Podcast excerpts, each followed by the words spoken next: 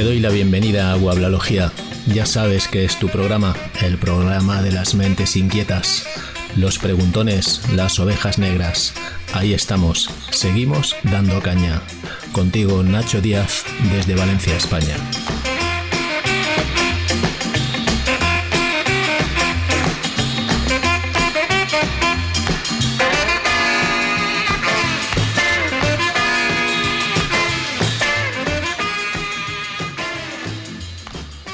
Bueno amigos, amigas, otra vez aquí una semana más contigo, dando el callo aquí en el podcast Guabla en el aire. Eh, ya sabes que soy Nacho Díaz y hoy es 19 de diciembre de 2023, martes. Eh, especialmente memorable este día porque es mi cumpleaños. Sí, es mi cumpleaños. Cumplimos años todos los años. Bueno, pues este día me tocó a mí, hoy, 19 de diciembre, cumplo 57 años. Gracias, gracias por las felicitaciones, no os amontonéis. es broma. Em, no, no es broma lo de mi cumpleaños, es broma lo de las felicitaciones. Sí que cumplo 57 años. Y me encuentro, vamos, maravillosamente bien, ¿eh? Será por porque cuido mi salud. Eh, hoy es un. Hoy es un especial Navidad un poco atípico, bueno, atípico, si es que la Navidad es típica. Em, resulta que mm, voy a hablaros, voy a hablarte de, los, los, protocolos de Toronto. Los protocolos de Toronto no, no, es un documento especialmente agradable ni especialmente simpático, pero creo que es necesario y ya decidí hace unas semanas, en concreto hace pues como cinco semanas o por ahí, que anuncié un especial Navidad con ocasión de la grabación de este del audiolibro, digamos, el audiodocumento de estos protocolos de Toronto, lo tienes en el episodio 34 de este podcast, hace unos cuantos hacia atrás. Ese es el documento que, voy a comentarte hoy. Em, como te decía, no es algo especialmente digno de alegría, pero sí que creo que es eh, especialmente necesario saber y conocer. Y aquí, antes te quiero hacer una, reflexión que no es ligera tampoco. Eh,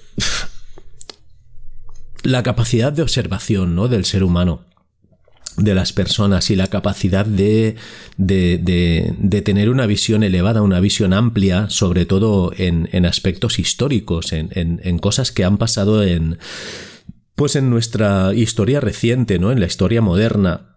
Por ejemplo, pues no sé, de unos 50 años para acá, ¿no? 50, 60 años, 70 años para acá, después de la Primera y Segunda Guerra Mundiales, por ejemplo, ¿no?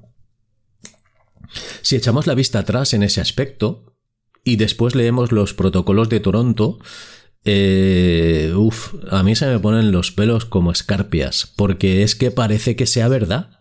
¿Qué hay en contra? No hay nada en contra de, de, O sea, como que están llevando a cabo eso que nos dijeron en 1967, ¿no? Que es donde. que es la fecha en la que se escribió el primer documento. Luego, luego pasaré a analizarlo un poco todo, porque realmente hay, hay que explicar algunas cosas. Eh, como te decía, ¿no? Echando la vista atrás en ese aspecto, pues como que se te ponen los pelos de punta. Pero todo esto lo vamos a tocar eh, después de, que te alegre un poco este, este podcast. Y es que yo pretendía hoy eh, poner una música que, que, me, que, me, que me está encantando y la he descubierto, he descubierto a esta gran cantante otra vez. Te estoy hablando de Laura Pausini. Laura Pausini, ¿te acuerdas de Laura Pausini? Una, una chica italiana jovencita, bueno, para mí jovencita cuando la conocí, ahora tendrá unos cuantos años menos que yo. Laura Pausini. Se fue, se fue. ¿Mm? ¿Te acuerdas de esa canción?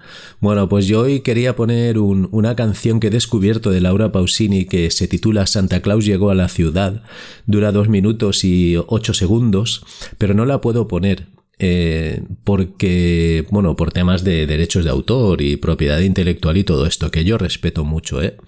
Pero me gustaría, me gustaría haberla puesto porque da un ambientazo o sea, te sube las pilas, te sube la, vibración, la energía, da un, da un ambientazo navideño que flipas. ¿Por qué? Pues porque tiene, esta mujer tiene una voz. O sea, es que la, he descubierto, la he descubierto hace dos semanas. He empezado a escuchar canciones de Laura Pausini que dices, va, Laura Pausini, no, la tienes que escuchar, la tienes que escuchar.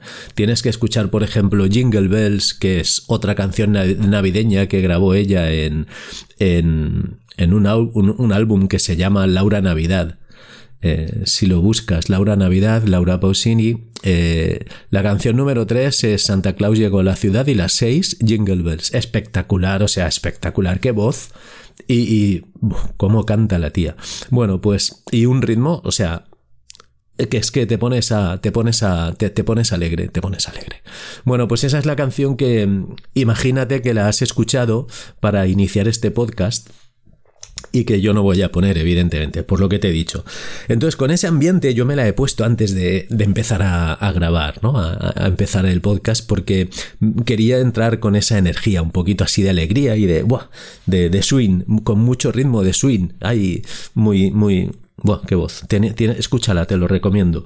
Bueno, pues en ese entorno es donde te voy a comentar este perverso escrito ¿no? de, de los protocolos de Toronto que yo considero, bueno, mucha gente también como yo lo considera, la continuación de los protocolos de los sabios de Sion, que es otro documento que está también en el podcast en forma de audiolibro. Ese sí que es más extenso y también lo grabé. Lo tienes, tiene mil y pico escuchas, ¿eh?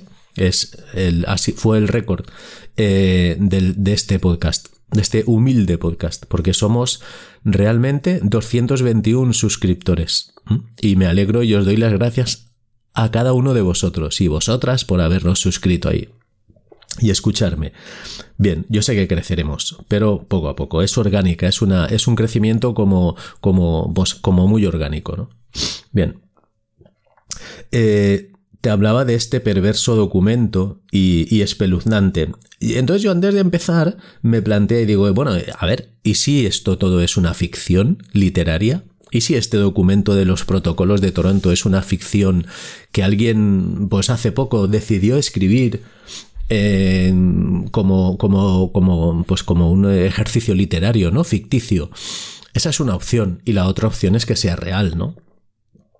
Depende de ti, depende de cómo consideres, bueno, tu entorno y de, y de, y de cuál sea tu criterio mm, de análisis de la sociedad y tu evolución en general pues considerarás una cosa u otra, o la tercera vía, que es ignorar todo y decir a la mierda, paso, no, yo, esto ni me interesa, que es otra opción. Siempre existe la tercera vía.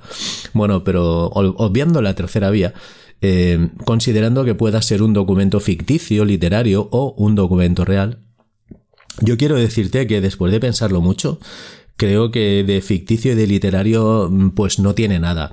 ¿Por qué? Mm, por la estructura primero, ¿vale? Porque eh, realmente este documento, que son unas pocas páginas, ¿eh? no, no, no son muchas páginas, realmente, mira, son, te lo voy a decir, eh, lo tengo aquí, son 20 páginas, 20 páginas, un documento de 20 páginas, bueno, tampoco es ni, ni un, pequeño, ni un pequeño tratado, ¿no? Ese documento, por la estructura, ya te digo que reúne a dos documentos dentro de diferente fecha. Entonces me extraña mucho que sea un, documento de ficción, aunque siempre podemos tener esa posibilidad delante. El primer documento, que se titula Protocolos de Toronto 666, eh, se escribió en 1967. ¿Vale? El título de ese documento, dentro del gran título que es Protocolos de Toronto 666, que ahora te comentaré, el título de ese documento de 1967 se titula Panem et Circenses, que es latín y en castellano o en español significa pan y circo, ¿vale? Que el pan y circo, pues ya, ya sabrás lo que es. Y el segundo documento eh, data de 1985 y se titula, lo tengo aquí, eh, Amanecer Rojo. Entonces son dos documentos escritos con una diferencia temporal de 18 años. No se sabe si por el mismo autor o por otros autores o por otro autor. El caso es que em, digamos que como que son complementarios esos dos documentos, ¿no? El más antiguo y después el más el más moderno que te voy a comentar en este podcast. Sí que es cierto que hace prácticamente 38 años del primero, del que se escribió en, en 1985 y 18 años después, pues más para allá, el de 1967. Por eso no me parece que sea un documento literario, por la estructura. Pero es que después por el contenido tampoco, porque es que los contenidos que está mostrando este documento son, o sea, son fruto de una mente absolutamente oscura y podrida, o sea, perversa total contra el ser humano, contra el ser humano. Y aquí ya es donde voy a empezar a, introducirte, ¿no? Porque a mí me gustaría llegar a llegar a esas personas que realmente nunca se han planteado todo esto. Sí que es cierto que, bueno, si sigues mi, mi podcast es porque tienes unas características bastante especiales, bastante peculiares. Y, y yo ya sé, y te lo voy a decir, tienes una mentalidad crítica. Si no, no me seguirías, porque yo prácticamente, pues casi todos los, todos los podcasts, eh, los 38 ya, 39 con este, episodios, eh, son críticos, porque yo soy una persona crítica. Yo no quiero hacer un podcast de música jazz, que también molaría, ¿no? Yo sí aplico mi energía y, empleo mi tiempo en todos estos temas es porque considero que, que, debemos de despertar de esa gran de ese gran engaño global al que nos han sometido desde hace muchos años con este tipo de estrategias y, y que debemos de luchar por nuestra libertad, por nuestra independencia, por nuestra autonomía, por nuestros derechos, ¿no? Derechos naturales como seres humanos. Entonces, por eso te digo que eres un ser un poco especial porque estás también como yo aquí luchando o al menos recopilando ya información para darte cuenta de que todo esto que nos está pasando en 2023, eh, de, de, bastantes años para acá, eh, no es normal, eh, está todo subvertido, está todo por el aire. Como que mm, el mundo se ha vuelto loco, ¿no? Como que no salimos de enlazamos crisis, una crisis con otra. Siempre hay problemas, hay problemas de salud desde hace tres años, mm, bastante graves. Hay problemas económicos, hay problemas culturales. Eh, eh, es como si el mundo estuviera loco. Yo no me imagino que el mundo deba, deba de ser así, debería de ser pacífico con la, con la historia humana, con la historia, con la capacidad que tiene el ser humano para, para buscar y encontrar soluciones a todos los problemas. ¿Cómo es posible que en, en, en 2000 años de evolución mm, entre comillas, moderna, ¿no? no haya sido capaz de lograr esa paz eterna y ese equilibrio y esa justicia. Entonces, cuando me hago estas preguntas, realmente la única respuesta que encuentro es que estamos manejados, estamos sometidos a, esa oscuridad por, por, unas personas, porque también son seres humanos, aparte de, de, sus jefes, que creo que no lo son, pero son seres humanos que están vendidos a la más absoluta oscuridad y que poco a poco se van infiltrando y van consiguiendo subvertir ese orden natural de esta, de esta sociedad humana, global, mundial, que, pretende el bien y pretende el equilibrio. Y siempre viene algún cabrón y lo jode. ese es el resumen, ¿no? ¿No, te parece que, que, alguna mano negra hay detrás de todo esto para que no levantemos cabeza? Es que detrás de una viene otra. Si no es una guerra, es una megacrisis. Si no es una, no sé, una catástrofe global. Es, es... Entonces, por eso te introduzco, ¿no? Que, que, realmente me parece tan verídico este documento y tan perverso por otro lado que, que le, doy, le doy veracidad. ¿Qué ocurre? Que si le das veracidad, en el mismo documento pone que, que, habrá, que habrá un grupo de personas en el planeta que serán los libertadores, los que intenten liberar a, a esta sociedad humana sometida por los malos, por ellos, por estos que han escrito estos protocolos y que realmente eh, con las estrategias que están desarrollando estos malos malosos, pues nos dejarán en evidencia, ¿no? Y harán que todo el resto del mundo se torne en contra de nosotros, porque nos descalificarán de alguna manera, ¿no? Que también está ocurriendo con. desde aquí un saludo a Neutral, la agencia de verificación española de noticias. Con este tipo de, de agencias que el sistema pone en contra de los que estamos intentando descubrirlos, ¿no? Neutral, Maldita y todos estos que, están, que están creándose un karma espectacular por otro lado. Bueno, pero no quiero, no quiero personalizar, eh, aunque lo merecen, no quiero personalizar. Eh, vamos a entrar, voy a entrar eh, directamente en este episodio número 39, especial Navidad 2023, el día de mi cumpleaños. Es que está todo, hoy está todo. Porque hace mucho frío, que yo siempre, por eso me gusta el verano, ¿no? Porque cuando nací hacía mucho frío. Yo nací en Ginebra. Te cuento algo personal mío. Yo nací en Ginebra, en, en el país de los Rothschild. Allí nací. Sí, sí, sí. En Suiza. Y, y hacía un frío que pelaba. Vamos, hacía el día ese yo le dije a mi madre, paso de salir, ¿eh? O sea, me quedo aquí dentro porque hace un frío. Y sí, sí, salí y, y por eso me gusta tanto el verano y me gusta el sol. Porque, buf, el frío me paraliza.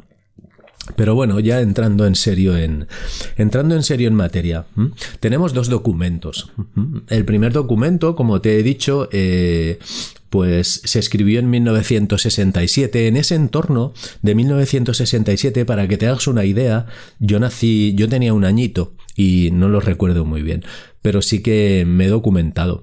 Y por ejemplo estaba el Festival de Woodstock, el tema hippie, ¿te acuerdas de los hippies estos que estaban en contra de la guerra del Vietnam, el amor libre y todo eso? Bueno, pues en ese contexto es donde se escribió este primer documento, o sea que no hace tanto, ¿eh? Yo no hace tanto, eh, ya estábamos hablando de la sociedad moderna.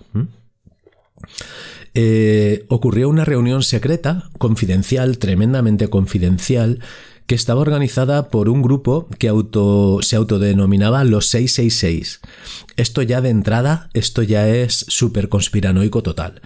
Un grupo secreto de poder que se reúne para escribir un documento mm, en contra de la humanidad que se mm, autodenomina 666, o sea, a blanco y en botella, y no es cola de carpintero. ¿No? ¿No lo ves? ¿No lo ves? 666. Pero qué ingenuos, ¿no? El 666 eh, si tú lo, si tú lo sabes, es el número de la bestia, ¿no? Entre otras cosas. Esa es la parte negativa del número 6, pero en cambio el número 6 es uno de los tres números que forman el universo, ¿no? El 3, el 6 y el 9 son los números maestros que forman todo el universo. Esto es una, esto es una gran sabiduría, muy compleja y, muy, y con mucho que estudiar, pero yo te lo adelanto por si quieres echarle un vistazo. Ya lo decía Nikola Tesla, el 3, el 6 y el 9 mueven el universo. De hecho, Tesla era un maniático con estos números. Eh, por ejemplo, eh, bueno, a, nivel de, vivir en, en eh, Tesla vivía en hoteles, eh, eh, buscaba los números de las habitaciones en concreto y daba vueltas a los hoteles, tres vueltas, seis vueltas, nueve vueltas a la manzana del hotel. Un tío muy raro, pero muy, muy especial, ¿no? Nikola Tesla. No quiero salirme del, del texto.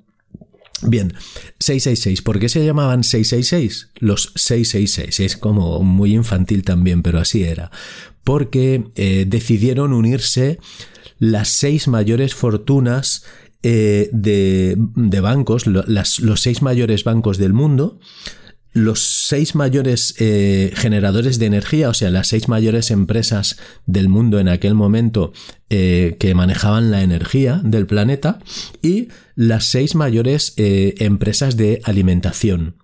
¿Vale? Son 6 por 3, 18, 18 empresas que eran las que controlaban el mundo, o por lo menos controlaban los suministros necesarios y básicos del mundo. Dinero, energía y comida. ¿Vale? En esos tres, en esos aspectos, en esas tres ramas, seguimos moviéndonos hoy. Eh, dinero, energía y comida es la base, o sea, de, del funcionamiento de la sociedad mundial.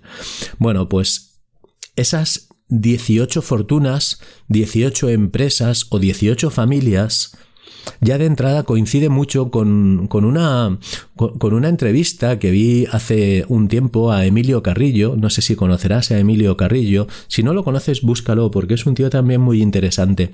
Yo lo he visto incluso en persona y he tenido la ocasión de regalarle uno de mis libros cuando vino a Valencia.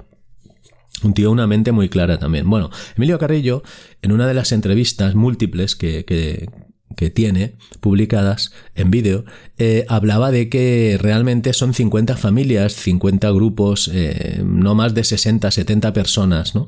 Y me coincide mucho con estos 666, con estos seis mayores consorcios energéticos eh, bancarios y, alimentarios del planeta. Bueno, pues estos 666 lo que hicieron fue establecer un plan para, utilizando eh, evidentemente la economía, la política y la sociedad, con todo su poder, establecer un plan a medio plazo para someter a la sociedad mundial completa, a someter el planeta a ellos, que ellos fuesen los que mandaban, los que mandasen en el planeta y que se hiciesen las cosas como ellos querían. De esto de entrada ya a mí me parece súper grotesco y súper y súper infantil. Pero eh, si miro realmente lo que está ocurriendo ahora en la sociedad mundial, a través de Europa, eh, me doy cuenta de que parece ser que, que tienen muchos pisos de realidad, porque ellos planteaban en todos estos documentos, primero, el sometimiento del ser humano, la destrucción de la familia y eh, la creación de una sociedad mundial. Eh, desapareciendo, haciendo desaparecer, forzando a la eliminación de los estados-nación. Esto es tremendo y, decir, pero vamos a ver cómo, cómo te atreves a, a entrometerte a, destrozar un planeta entero, una sociedad mundial, tú estás loco, ¿no? Esto es de locos, es de locos, o sea, tú estás loco. Bueno, pues eh, puede que sí o puede que no, pero visto lo visto, a hoy, 19 de diciembre de 2023, parece ser que siguen intentándolo, que siguen intentándolo y que están luchando a tope por conseguirlo. Otra cosa es que lo consigan. Yo creo que no lo van a conseguir, aunque nos están dando por saco todo lo que están pudiendo. Entonces, cuando se habla ya de esa impersonalidad, de que nos están jodiendo realmente, es porque existen, ¿no? Si no, no hablaríamos o no hablaría yo de esto, pero sales ahí a la calle a preguntar y la gente, la gente que digamos, ignorante de todas estas cosas, también dice lo mismo. La mayoría de ellos, no es que la cosa está muy mal, es que nos quieren, nos quieren matar, nos quieren, nos quieren, ¿quiénes nos quieren?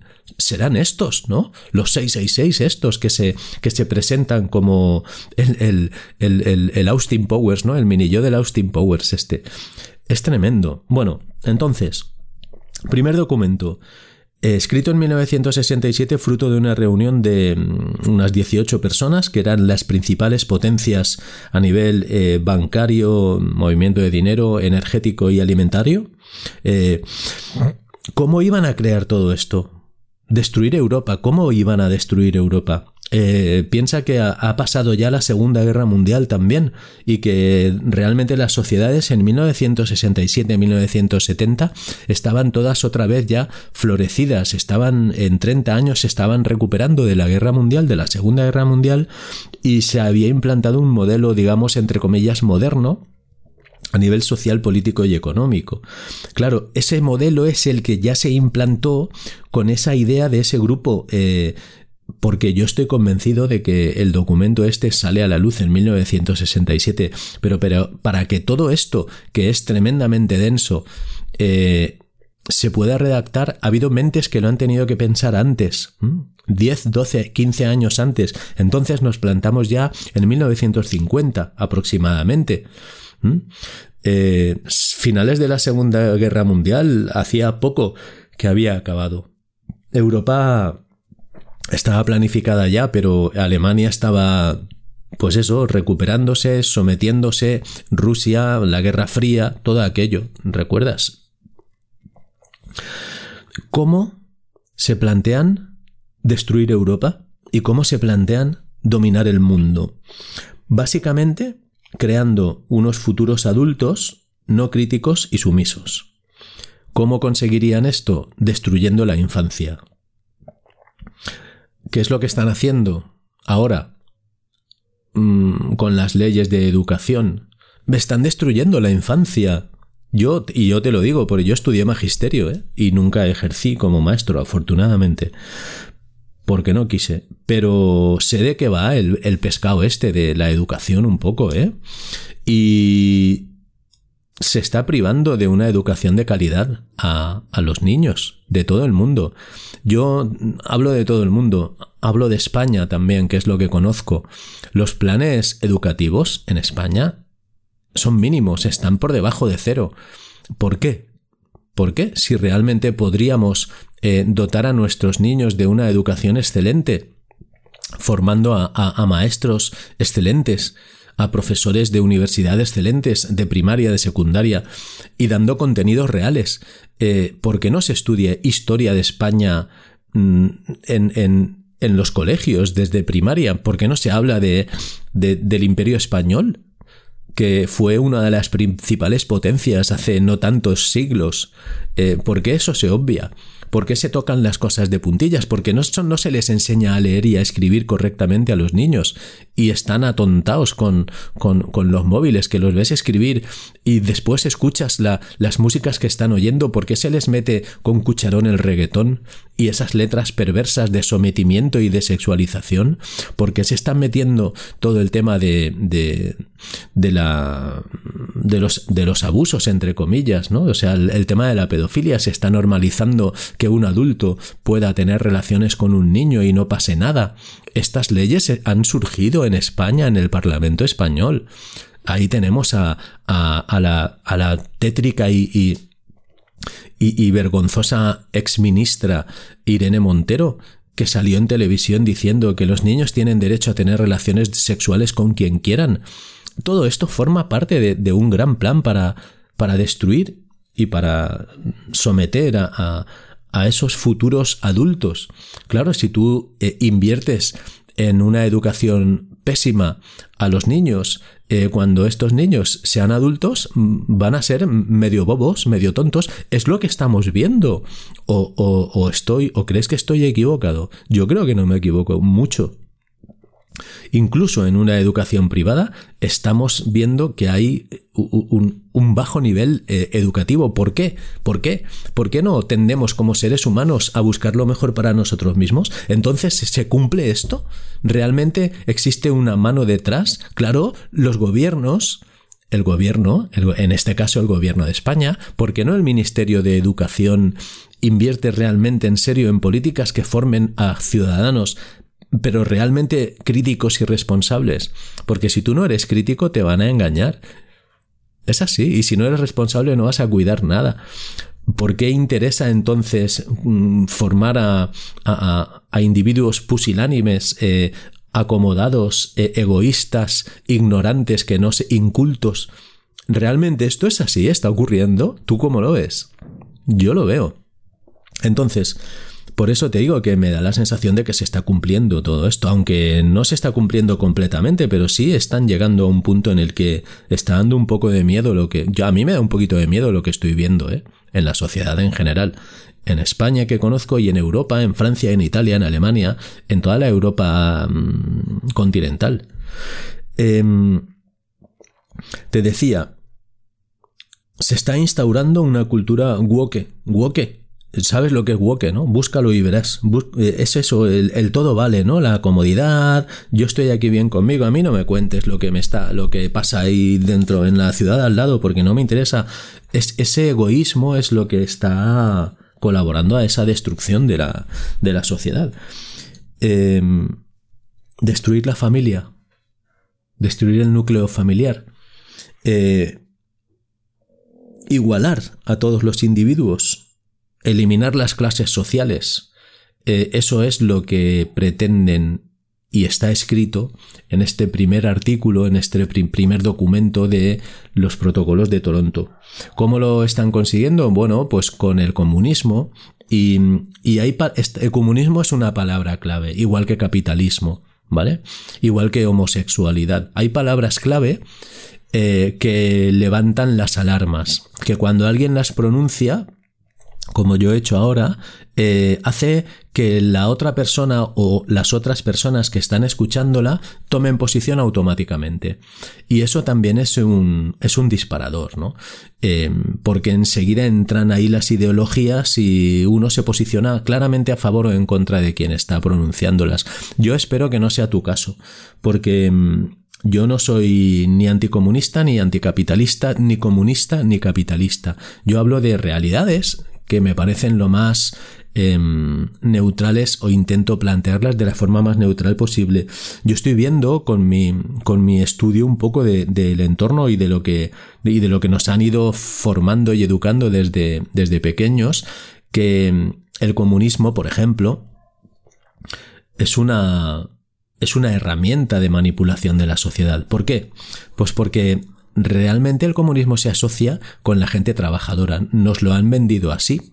O sea, si tú eres trabajador, tú tienes que ser comunista o tener ideas comunistas o filocomunistas o socialistas. Eh, ¿Por qué? Mm, yo no lo entiendo así. Es un arquetipo social. Eh, ¿Es malo ser comunista? No. ¿Qué es el comunismo? Entonces ahí ya, mm, si empiezas a hacerte este tipo, de preguntas y empiezas a investigar, te das cuenta de que todo ha sido subvertido. Yo no voy a entrar en, las bondades o em, miserias del comunismo ni del capitalismo, pero sí que, sí que te digo que todo eso son unas ideologías que hay que mirar muy muy bien, porque, mm, porque un rico o una persona que tiene fortuna familiar heredada, tierras, tal, debe de ser eh, de derechas y un hijo de un trabajador obrero que vive en un barrio humilde debe de ser de izquierdas? Pues porque izquierdas y derechas son también dos palabras clave, dos disparadores que nos han metido eh, a cuchillo, a remache en la educación y que sirven para separarnos. Para separarnos, porque dime tú a mí ¿Cómo actuarías si ahora mismo, eh, en lugar de tener el dinero que tienes, tuvieses 100 millones de euros de, capital propio tuyo? O sea, tuyo entre empresas o lo que tú quieras, propiedades, un dinero en el banco. ¿Actuarías de la manera que estás actuando? ¿Qué pensarías del comunismo? ¿Qué, ¿Qué, pensarías del capitalismo? ¿Tu manera de pensar y de actuar cambiaría? Te hago esas preguntas. Por eso te digo que nos están manipulando desde, desde, desde los orígenes. Y por eso creo que este documento, tanto este como el anterior, el de los protocolos de los sabios de Sion, algo tienen eh, de, de realidad, al menos algo. Mira, te voy a leer un fragmento eh, al principio, al principio del primer documento. Dice así. Hoy tenemos que conseguir que este espíritu se convierta en una sociedad mundial del ocio, en todas sus formas. Este ocio debe incluir sexo, drogas, deportes, viajes, exotismo y ocio en general, pero accesible a todas las capas de la sociedad. El hombre debe llegar a creer que es moderno y que su modernidad incluye su habilidad y su oportunidad de disfrutar ampliamente y ya mismo de todo lo que le rodea. Ese es el hedonismo del que te hablaba, ¿no? Decir, eh, no te esfuerces por nada, sino tal, lo tienes todo ahí y esto es lo que, bueno, pues eso es lo que te están metiendo, ¿no? ¿Para qué? Para que bajen tus defensas y no te preocupes por nada, que no te cueste nada tenerlo todo. Que eso estaría muy bien, pero claro, cuando te lo inducen un grupo que teóricamente son los dueños del mundo, es para someterte y para manipularte. Continúa el texto diciendo, para alcanzar este objetivo es imprescindible ser capaces de infiltrarnos en los medios de comunicación, radio, televisión, periódicos, los mundos de la moda, la cultura, el mundo de la nueva música, a través de los cuales influimos ciertamente en todas las capas de las sociedades occidentales. De esta forma, sometiendo a nuestra voluntad los sentidos de la juventud, los adultos del mañana, tendremos vía libre para infiltrar y transformar en profundidad el sistema político, el judicial y la educación, lo cual nos permitirá modificar en profundidad el rumbo, la orientación futura de las sociedades, objetivo de nuestro plan. Es que te lo dicen claramente. A ver, ¿tú crees que esto es una obra literaria? ¿Que alguien se ha puesto aquí a escribir como un cuentecito? Yo veo un plan muy claro. Pero si no estuviera ocurriendo, ahora, si no hubiesen indicios evidentes de que ahora están ocurriendo muchas de estas cosas, entonces diría, bueno, esto no tiene sentido, no, no hay por dónde cogerlo, pero es que si es que además se está cumpliendo mm, te digo que no totalmente, parcialmente, pero hay cosas muy evidentes que demuestran que esto se está llevando a cabo, como por ejemplo te he dicho antes el tema de destruir la infancia, destruir la infancia. está habiendo un ataque incluso con inoculaciones a los niños, con vacunas.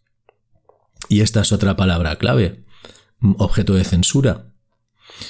Eh, educación, niños con una educación deficiente y con una salud deficiente mm, son adultos enfermos, manipulables. Yo lo veo así.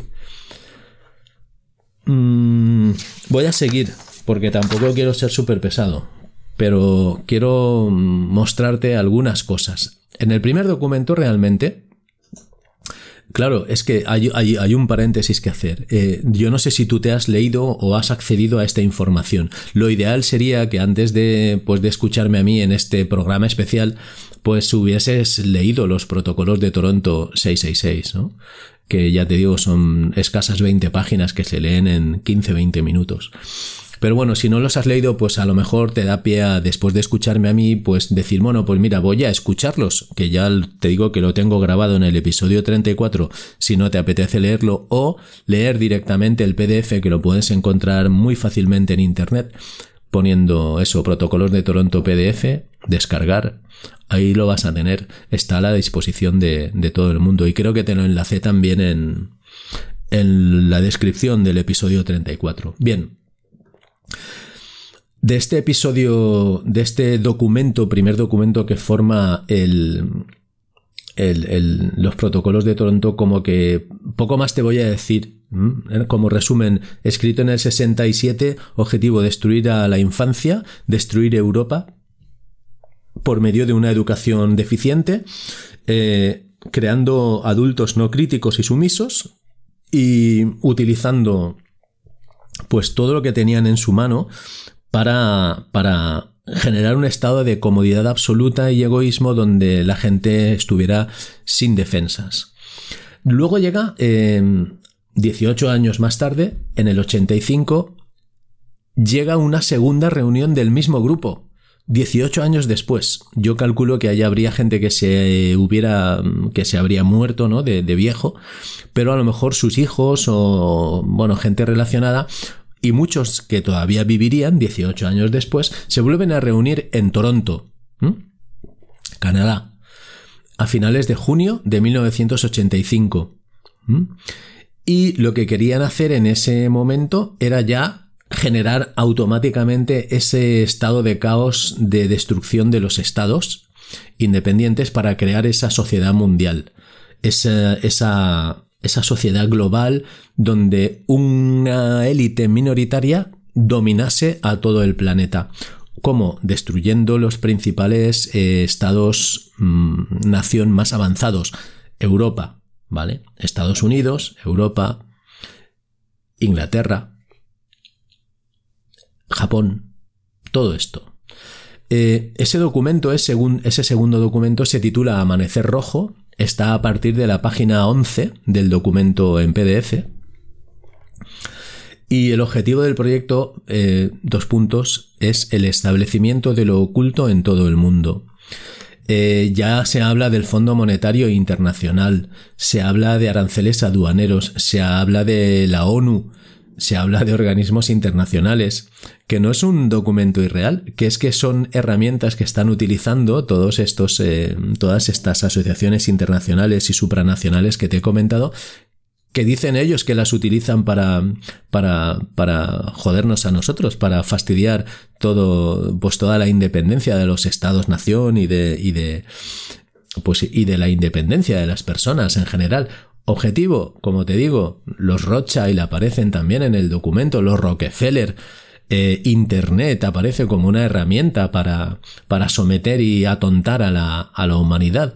Eh, todo esto eh, es un plan que están llevando a cabo. Claro, yo después veo, pues sin entrar en mucho detalle, pero veo que hay una agenda que se llama la Agenda 2030 y, y cuando me leo los ODS de los Objetivos de Desarrollo Sostenible, que está todo muy bonito, en la Agenda 2030 y leo los protocolos de Toronto y leo el Amanecer Rojo, digo, es que lo están llevando a cabo, están intentando eh, realizar sus objetivos a través de esta Agenda 2030, porque es seguro, o sea, es que hay una élite que está manipulando todo esto. Tenemos a, al foro de Davos, al foro económico mundial, con el, con el hombre este anciano, el Klaus Schwab, que dice cada cosa que pone los pelos de punta.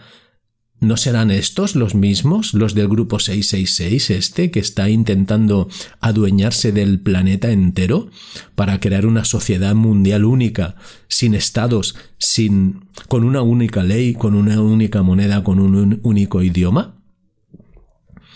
Yo, a mí, a mí me parece espeluznante esto. Leyéndolo y viendo, sobre todo hay que leerlo y ver y contrastar lo que tú ves en, en la sociedad Dice, mira, un párrafo del final de la página 12.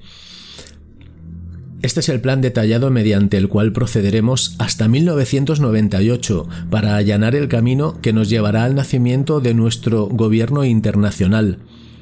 Y luego detalla un montón de puntos que yo te voy a resumir. ¿Vale?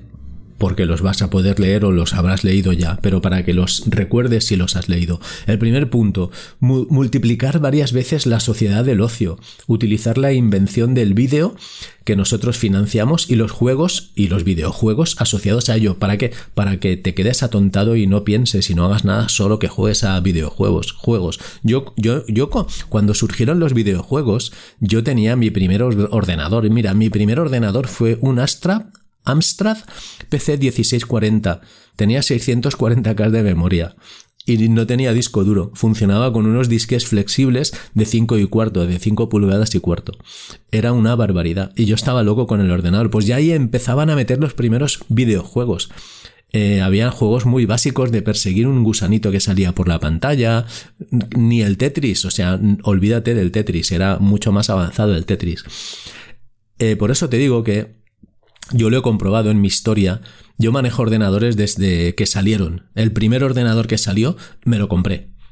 Estaba el ZX Spectrum y el Amstrad. Bueno, solo había esas dos marcas. Mi vecino Casimiro tenía el ZX Spectrum que era súper modernaco, y yo tenía el Amstrad que era un poco más tocho, pero, pero era más grande, tenía pantalla y todo, y el ZX Spectrum no tenía pantalla, tenías que conectarlo a la televisión. Yo, con mis 57 años, tengo algo de experiencia. Entonces te digo que el tema de los videojuegos fue consustancial al surgimiento, a la aparición de los ordenadores, que luego han tenido muchas otras utilidades y que yo sigo utilizándolos, evidentemente, toda mi vida. Bien, Punto 2. Alentar las protestas estudiantiles por todas las causas relacionadas con la ecología. ¿No te suena todo esto? Agenda 2030, nos estamos cargando el planeta, el cambio climático. Los universitarios ahí medio engañados eh, con, con todo el tema de la ecología. 3. Llenar el vacío interior de la juventud iniciándola desde una edad temprana en el universo de los ordenadores. Yo estuve ahí. 4. Comercio libre internacional adelantar el declive de los nacionalistas de todas las naciones. 5. Los agentes de este, grupo 666, que ya están infiltrados en los gabinetes de asuntos intergubernamentales, o sea, ministerios y migraciones de los Estados-nación, modificarán en profundidad las leyes relativas a esos gabinetes. Te lo voy a explicar. En España, se ha multiplicado la inmigración, ya no te digo ilegal, que lo es, porque no llegan por vías legales, eh, en un 60-70%, una barbaridad. Pero esto lo permiten los gobiernos. El gobierno de Pedro Sánchez está permitiendo esto. Aunque también te digo, no importa que fuese el gobierno de Feijo o el gobierno de Abascal. Cualquiera de los gobiernos están manejados y sometidos por los mismos dueños, que son estos del 666, vamos a ponernos conspiranoicos. Y la gente no hace nada, no hacemos nada. ¿Por qué? ¿No será que la educación que ellos empezaron en el 67 ha hecho efecto y estamos medio atontados todos, medio agiripollados, que no somos capaces, porque estamos tan a gustito aquí con nuestras cositas que no nos preocupamos de nada más? ¿No tiene relación una cosa con otra? Yo veo que sí o al menos un poco, ¿no? Por ser un poco relativista. Dice 6. Te los estoy resumiendo mucho, ¿eh? Este libre comercio, que en realidad no es libre, puesto que está ya controlado por nosotros desde la cúspide de la jerarquía económica, nos permite separarlo en tres comisiones laterales, Asia, América y Europa tres comisiones laterales. En cuanto leí esto, dije, la comisión trilateral. Es que la comisión trilateral existe. Mira, te lo voy a leer. Te vas a Wikipedia y pones comisión trilateral. Y dice, la Comisión Trilateral es una organización internacional privada fundada en 1973. 1973, antes de 1985, que fue cuando escribieron esto. Unos pocos años antes, ya estaba, la crearon ya, la crearon. ¿eh? Dice, fue fundada por la iniciativa de David Rockefeller, ex miembro ejecutivo del CFR del Consejo de Relaciones Exteriores, que es otro think tank de estos malos malotes, y del grupo Bilderberg, que es otro think tank, otro grupo de presión y de poder, y aglutina a las personalidades destacadas de la economía y los negocios de las tres zonas de la economía capitalista. Pone un 33, que esto es una alteración de Wikipedia, es un código masónico, eh, para los masones que lo lean, como que ya está esto dominado, y Europa, Asia, Pacífico. Lo puedes leer, lo tienes ahí. Eh, la información existe, está. Eh, punto 7. Vamos a transferir de forma lenta pero segura nuestras compañías transnacionales a nuevos países comprometidos con la idea de la economía de mercado, como son los países de Europa Oriental, Rusia y China. Y te voy a hacer un pequeño paréntesis más. Hoy, 2023, ¿cuáles son los seis principales bancos? El primero, te los digo por orden de importancia, el más importante, Industrial and Commercial, Bank of China. El segundo, China Construction Bank Corporation. El tercero, Agricultural Bank of China. El cuarto, Bank of China, China, en inglés. Los cuatro primeros son bancos chinos, luego está el Morgan Chase de Estados Unidos y el Bank of America de Estados Unidos. Pero ¿cuáles son las principales empresas de energía hoy 2023? State Grid Corporation of China. China otra vez. La segunda, China National Petroleum Corporation. Y luego la tercera, ExxonMobil de Estados Unidos. La cuarta, Royal Dutch Shell de Alemania. Y la quinta, eh, British Petroleum de, de Gran Bretaña. Con esto, ¿qué te quiero decir? Pues que parece que sí, ¿no? Parece que sí, que, que eh, visos de realidad tiene porque está, estaban ya planteando, eh, digamos, eh, transferir el poder a Europa Oriental, Rusia y China. Dicen lo que nos interesa es tener acceso en primer lugar al trabajo de esclavos, a un buen precio sin sindicatos, ofrecido por estos países, los del tercer mundo, y China, y Rusia. Lo que pasa es que a Rusia se les, ha, se les ha ido un poquito de las manos y Rusia se ha escapado un poquito junto con Turquía y toda la parte del BRICS que está reaccionando ahora. Para mí el BRICS es una reacción a, a todo esto. Pero bueno, el, el punto 8. De esta forma empezaremos una economía global a escala mundial que escapará completamente del control de los estados-nación. ¿Lo han conseguido? La economía ya no la. Un Estado como España, por ejemplo, no controla la economía. ¿Por qué? Porque todos los Estados, y esto lo hablaban en los protocolos de los sabios de Sion, están sometidos por la deuda externa. Eh, que parece ser que controlan los eh, judíos sionistas que es otra que es otro asuntito ese tema del sionismo en fin que es otra palabra clave otro disparador sionismo te das cuenta como es tremendamente sencillo pero tremendamente complejo a la vez todo esto. Y solo vamos por el punto 9 hay como veintitantos puntos. No te los voy a leer todos ni te los voy a resumir todos porque tampoco quiero que sea esto un tocho insufrible y además que es un especial de Navidad que debería de ser algo agradable y bonito, ¿no? Pero bueno, no hay ahora mismo nada agradable, eh, agradable y bonito de lo que hablar fuera de o sea, en este contexto de los protocolos de, Toronto. Eh, dice, por ejemplo, en el 11, me salto varios, ¿vale? Para controlar el mercado mundial tendremos que desviar la productividad desde su propósito primario, que es liberar al ser humano de, del sufrimiento del trabajo. No, lo hacen al revés. Te van a someter más. El punto, por ejemplo, al azar, el 17 ideología de la competición económica. Se traducirá dentro de los Estados-nación en la voluntaria reducción de ingresos y jubilaciones voluntarias a través de medallas concedidas por los servicios prestados. Mm. Muy tremendo. Mira, por ejemplo, el 18. Aquí habla de las fuerzas y cuerpos de, de seguridad del Estado, los policías y los militares. Dice, Te lo voy a leer íntegramente porque tampoco es tan largo. Dice 18. Estas transformaciones sociales nos ayudarán a cambiar en profundidad la fuerza de trabajo de policías y militares de los Estados-nación. Bajo el pretexto de las necesidades del momento y sin levantar ninguna sospecha, nosotros nos desharemos de una vez por todas de todos los individuos que tengan una conciencia judeocristiana esta reestructuración de los cuerpos policiales y militares nos permitirá despedir sin ninguna protesta a la clase trabajadora de mayor edad, así como a todos los elementos que no transmiten nuestros principios globalistas.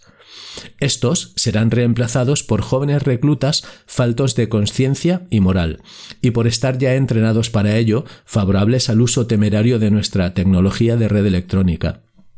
Tú ahora cógete y sin ánimo de menoscabar la labor y la importancia de la policía, del Cuerpo de Policía Nacional de España, por ejemplo, cógete y vete a, ahí a Ferraz, por ejemplo, y, y ponte a hablar con uno de los policías de estos jóvenes, unos chavales que estos que están bragados, que tienen 28, 25, 30, 35 años, que son puro músculo de gimnasio, y ponte a hablar con ellos, a ver el tema de la conciencia eh, judeocristiana cómo va y la moral, y la conciencia en general.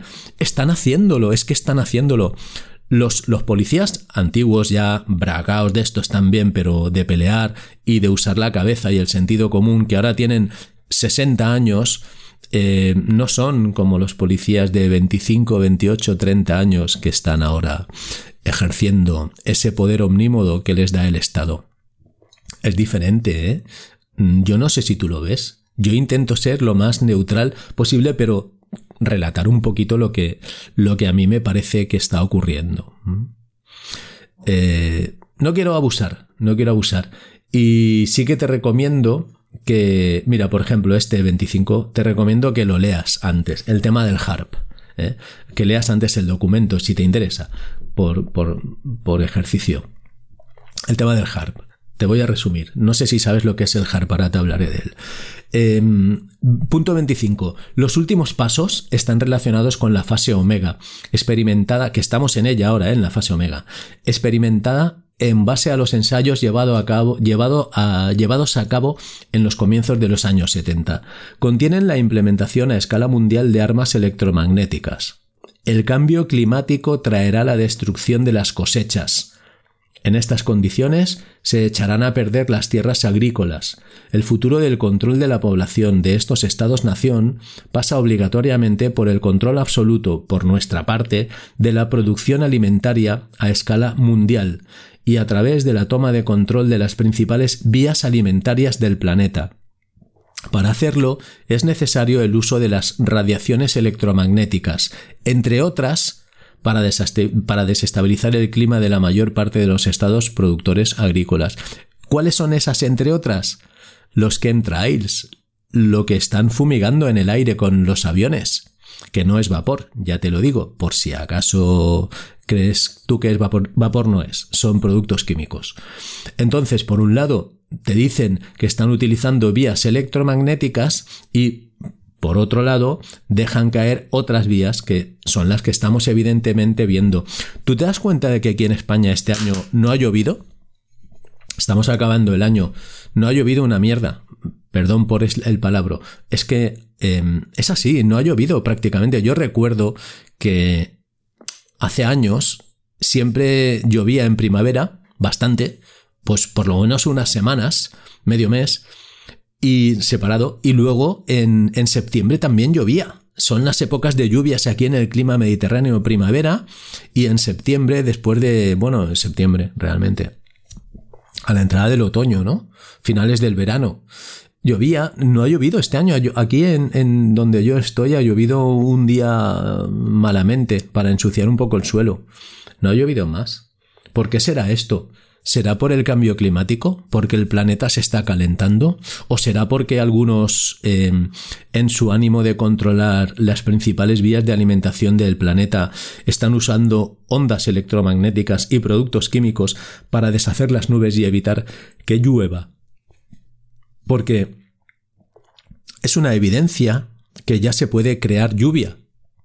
A nivel, de, vamos, lo están usando desde la, desde la guerra del Vietnam, lo estaban usando y se sabe y, hay documentos en la EMET de cómo eh, cultivaban nubes para llover, para provocar lluvia. Pues de la misma manera que se pueden cultivar nubes, se pueden asesinar nubes, que es lo que están haciendo ahora. Los agricultores no están teniendo buenas cosechas ya.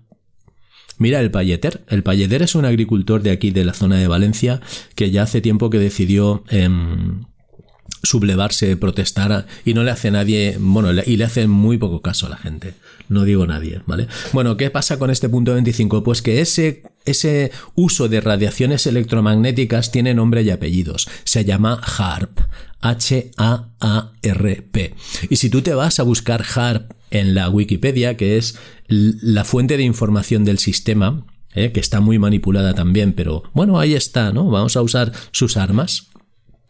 Dice High Frequency Active Auroral Research Program. Esos son las siglas de HARP. Eh, en español, Programa de Investigación de Aurora Activa de Alta Frecuencia.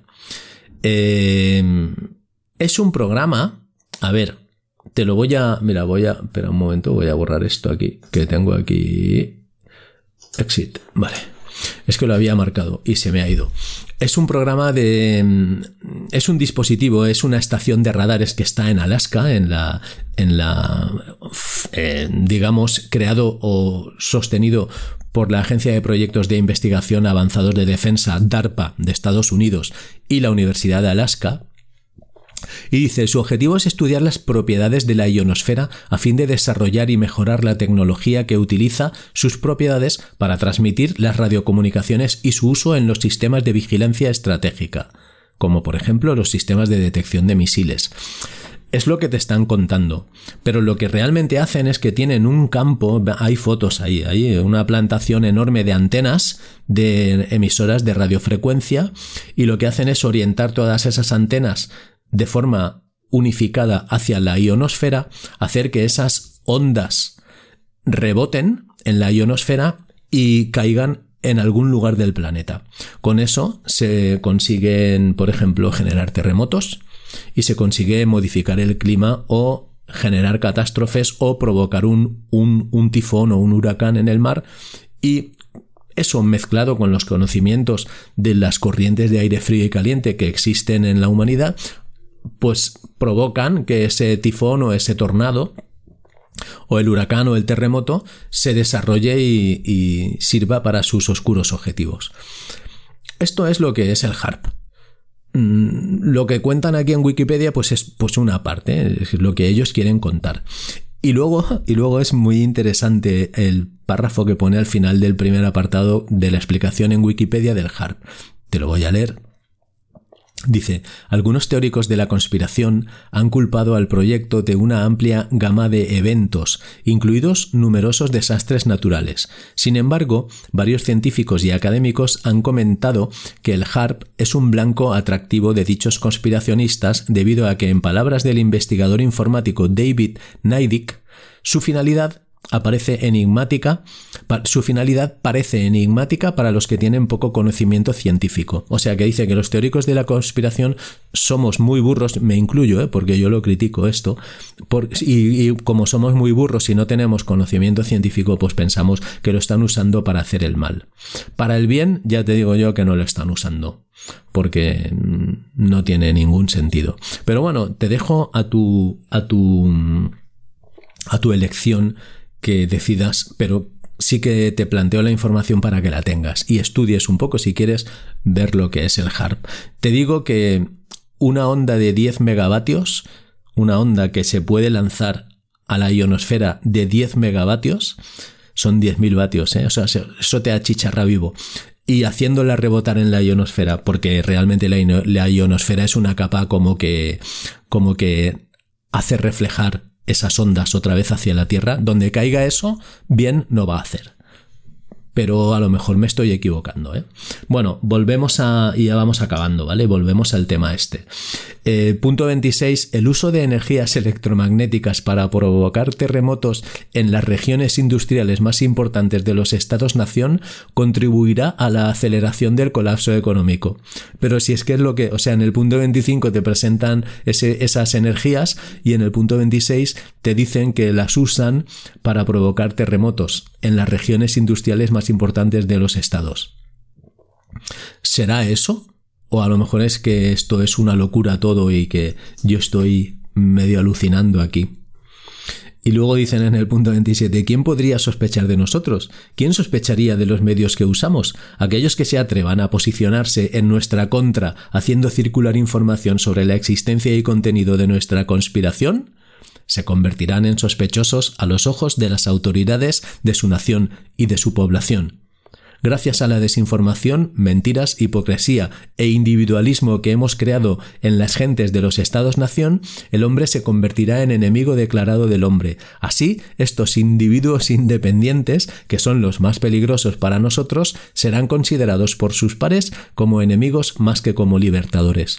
Aquí tienes la clave. Y esto es el final del documento, del segundo documento, el que se escribió en 1985. Entonces, ¿qué concluyó? Pues que esta gente existe, que están haciéndolo realmente, que no están haciéndolo completamente porque ya lo hubieran conseguido, porque hay una oposición, hay una oposición a esta gente. Yo, si, no hubiera oposición, ya lo hubieran conseguido. Y que, eh, como dice al final, estos individuos independientes, como puedo serlo yo, a mi, a mi nivel y en mis eh, posibilidades, o mucha otra gente que está criticando todo esto, pues realmente están consiguiendo a través de estas agencias de verificación, por ejemplo, un saludo a, mis amigos de Neutral y de Maldita, que dicen que pues que somos conspiranoicos, que, que, realmente no estamos muy bien y que somos unos ignorantes y que mm, están intentando volver en contra a la sociedad, en contra de esta gente que estamos pues un poco diciendo que esto no está claro, que esto no está claro.